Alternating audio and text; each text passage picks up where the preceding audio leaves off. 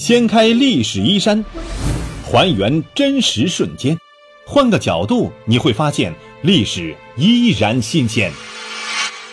历史趣谈。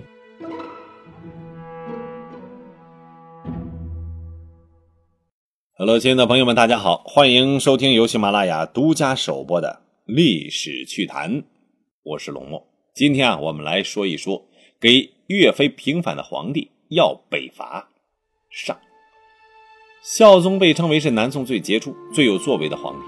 登基一个月之后呢，他就为岳飞啊平反昭雪了，并侍封武穆。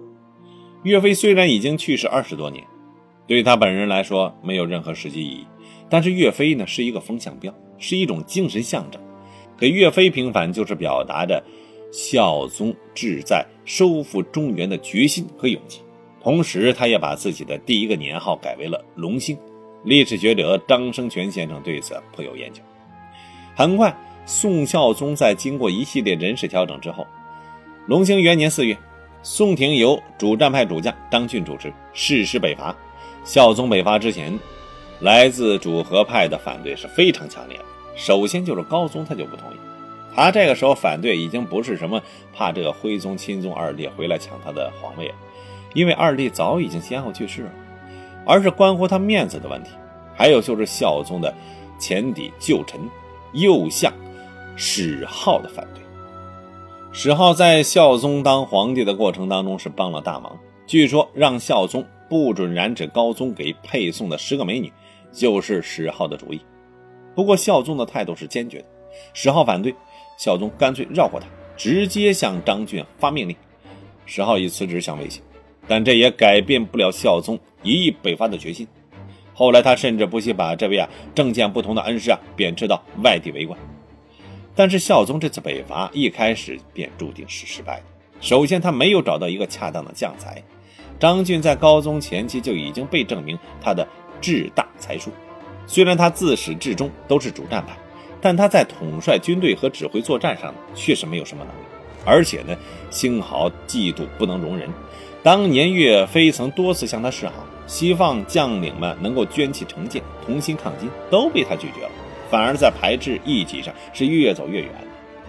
另外呢，北伐的两员干将李显忠和这个邵宏渊也不堪大用。北伐开始的时候，由于金人准备不足，宋军取得了一些胜利。李显忠攻克灵璧、宿州，邵宏渊呢攻克洪县。虽然是迟迟不下。但是在李显忠派降卒劝降的帮助之下，这个洪县也被拿下来了，而且一大批这个金将呢先后投降，北地居民也纷纷归附。不过呢，军队的毛病很快就出现了。当孝宗封赏李显忠为淮南、京东、河北招讨使，邵宏渊为副使的时候，邵宏渊却耻居李显忠之下。在战事上是处处掣肘，并向张俊提出啊不受李显忠节制。张俊居然同意了他的非分要求。张俊作为帅才的志大才疏，由此可见一斑。统一号令本来是作战的不二法门，对于邵宏渊的表现，张俊本该是严肃处理，果断调整，以避内耗才是。但是他和稀泥，让这个邵宏渊呢，从此之后更加的是有恃无恐。不久。金军缓过气儿来了，大举来侵犯这个苏州。金先头部队万余人被李显忠打败之后，十万主力大军随后就赶到了。李显忠陷入重围，但是这个邵宏渊不但不支援，还和部众啊说风凉话，说：“你说这大热天的摇着扇子还不凉快，何况在大日头下披甲苦战呢？”当晚，邵宏渊部队里的这个统治周洪峰闻金军来攻，一时鼓噪，造成整个邵宏渊部不战而退。李显忠独立难支，叹息一声：“老天爷不让咱们收复中原吗？为什么要派人阻挠呢？”大败溃退到了江淮一线。其实这次失败呢，也并不能全怪这个邵宏渊，李显忠也有重大责任。李显忠首战告捷之后呢，没有认识到那是金人呢缺乏准备的原因，既不积极趁势进攻，也不有意防守，而是整天与部下饮酒作乐。当有人报告金军先锋万人来犯的时候，他竟然是大大咧咧地说：“区区万人何足挂齿。”照旧饮酒不提，而且作为主帅还犯了赏罚不公的大忌。邵宏渊鼓动李显忠把宿州府库当中的钱帛全部拿出来赏赐士兵，李显忠不同意，每三个士兵才赏一千钱。另外一方面呢，他又放纵自己的亲信随意搬取，不予追究。最后在邵宏渊的起哄之下，士兵是怨气上升，士气低落，不战先溃了。兵熊熊一个，将熊熊一窝呀！有这样的将领带兵打仗，胜算如何呀？不是已经一目了然了吗？但孝宗也实在没有办法。经过高宗、秦桧二三十年的严酷打压，这个时候已经没有了岳飞、韩世忠、刘琦、吴阶这样的名将。他只能把北伐大任呢交给了张俊、李显忠、邵宏渊这样一些人坚守。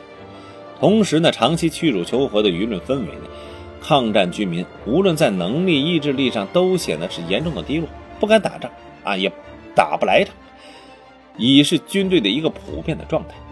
客观上来说，孝宗的一登基就开始的这次北伐确实有点操之过急，也属于一个误判。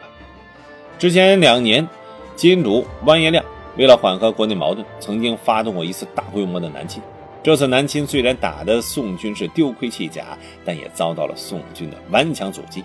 尤其是于允文指挥的采石之战，更是直接导致了金军内部动乱。完颜亮呢，还被其部署啊射杀身亡。绍兴三十一年。完颜亮调集十万大军，兵分四路征宋。完颜亮本人则亲率主力从开封出发，攻打淮西。宋军不敌，退守长江南岸。金军集中兵力，决定从采石这个地方呢打开缺口，侵入南宋腹地。当时负责在采石阻击金军的南宋部队呢，只有一万八千人，而且主帅王乾康呢，因无能被罢职了。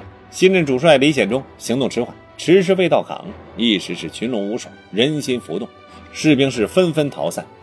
时任中书舍人的于允文刚好在采石，他本是奉命督促李显忠到位的。在这千钧一发之际，于允文毅然召集张震、石俊等一些将领，统一思想，犒劳士兵，鼓足斗志，又把当地民兵和百姓组织起来，和士兵一起抢抓防务，做好了与军人。决一死战的准备。完颜亮到达长江边上的时候，立刻组织渡江。于允文首先指挥送水军到江中啊，释放霹雳弹。一时江中是尘烟蔽日啊，石灰弥漫江面。接着，于允文选派精壮士兵，各架轻舟健步如飞的啊，就闯入了敌阵，砍杀士兵。金兵是措手不及，是大败而逃。随后呢，于允文实施第三步战略。派出水军，趁夜色摸到江北，焚尽金军放在杨林渡口的战场。在这一套组合拳的轮番打击之下，完颜亮不得不移军扬州，准备啊从瓜州渡江。结果呢，因为强令部队呢渡江被下属所杀，金军是全线溃退，南宋转危为安。采石之战的胜利呢，有着非常多的一些意味。虽然我们不可否认，作为文臣于允文有着军事指挥的天赋，但是这场战役和完颜亮的急躁冒进不无关系。完颜亮的腐败统治搞得国内是人心离散，他打这场战争本身就是想重树权威，但是他显然适得其反。这次违背金国百姓意愿的战争，让百姓对他更加是离心离德。他南侵不久，就听说完颜乌禄在东京辽阳府被拥戴为帝。改元为大定，这让他更加着急了。所以呢，一味的催促将士渡江，最后让将士们不堪忍受，他也遭受了身首异处的下场，为他这次穷兵黩武打上了一个句号。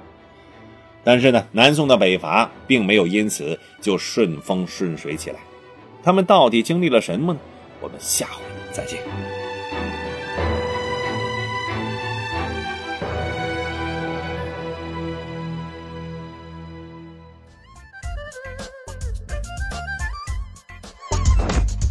掀开历史衣衫，还原真实瞬间，换个角度你会发现历史依然新鲜。历史趣谈，主播龙墨，编辑老马，后期混音雨林狼，感谢您的关注收听，咱们下期再见。